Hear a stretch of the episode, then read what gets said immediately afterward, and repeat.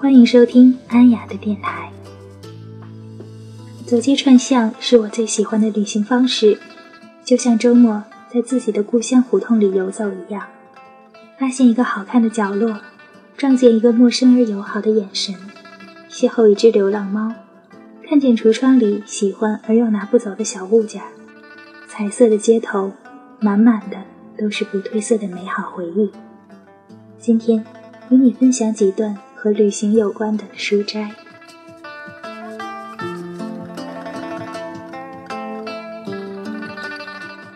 我们总是有太多的概念，太多的预设，太多的追随，太多的知识，太多的传闻，而舍弃了本来最值得珍惜的耳目直觉和具体的细节，结果哪儿都走到了，却走得那么空洞，那么人云亦云。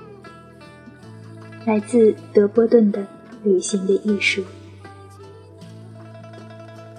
也许无趣的不是这个世界，而是我们没有坚持那些有趣的活法而已。这个世界上的大部分传奇，不过是普普通通的人们将心意化作了行动而已。来自大兵的《乖摸摸头》。曾经很多年，我花费最多的项目是机票。对于其他女孩子着迷的名牌服装、化妆品，倒是一概沾不上边儿。穿着宽松的棉裤子，带着篮子，买张廉价的机票走南闯北，那是我的 style。来自新井一二三的独立从一个人的旅行开始。我们曾经飞过千山万水，飞越过成千上万各有悲欢离合的芸芸众生。一个人穷毕生之力也不足以完全了解一个地方，包括我们自己的家乡。来自三毛的《万水千山走遍》，不可太过追求完美。出门旅行，打包用六个小时与用十五分钟，结果根本差不多。尤其是抵达目的地后，把拉链拉开，打包打得仔细的和打包打得随意的。完全看不出来。来自舒国志的《理想的下午》。人生已经足够繁复，环游世界也不仅仅只是梦想。我们所要学习的是如何在荒芜的内心中独自相处。一路上不必言语，所见的一切都只是因人的内心不同而不同。来自左手的。